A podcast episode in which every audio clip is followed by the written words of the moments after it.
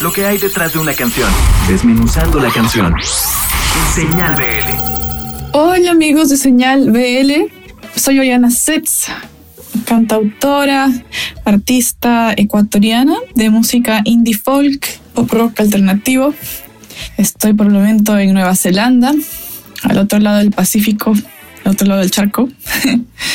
y estoy súper contenta de poder hacer música que significa mm, cambios, evoluciones, metamorfosis. Y quisiera contarles un poco sobre mi disco, que lleva ese nombre, Metamorfosis.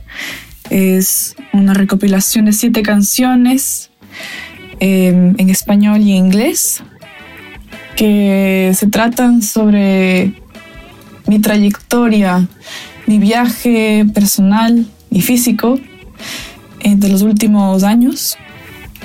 Y en este álbum, que lo grabamos junto al productor Santiago Salazar de Ecuador, eh, gracias al trabajo de los arreglistas, Ramiro Marciani, Isaac Matus, Argentina y Colombia, y la ayuda y la participación de muchos músicos maravillosos, eh, la mayoría parte de mi universidad, la Universidad de Berkeley, en Boston.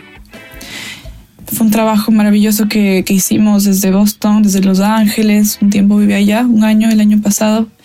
Y estoy súper contenta de, que este álbum ya esté saliendo a la luz, esté un poco eh, evolucionando también y llegando a gente de varios países del mundo, de varias lenguas. Y estoy muy, muy feliz de, de poder compartir un poquito sobre sobre quién soy, sobre, sobre mi poesía, sobre lo que a mí me interesa. Y creo que es eh, un poco hacer conversa de temas que no se hablan mucho. Entonces en mis canciones yo hablo mucho del empoderamiento, de la libertad, del amor propio y de cómo a veces es difícil ser uno mismo, pero a veces también cambiamos quiénes somos parte de ese crecimiento personal y cómo se siente estar en esa metamorfosis.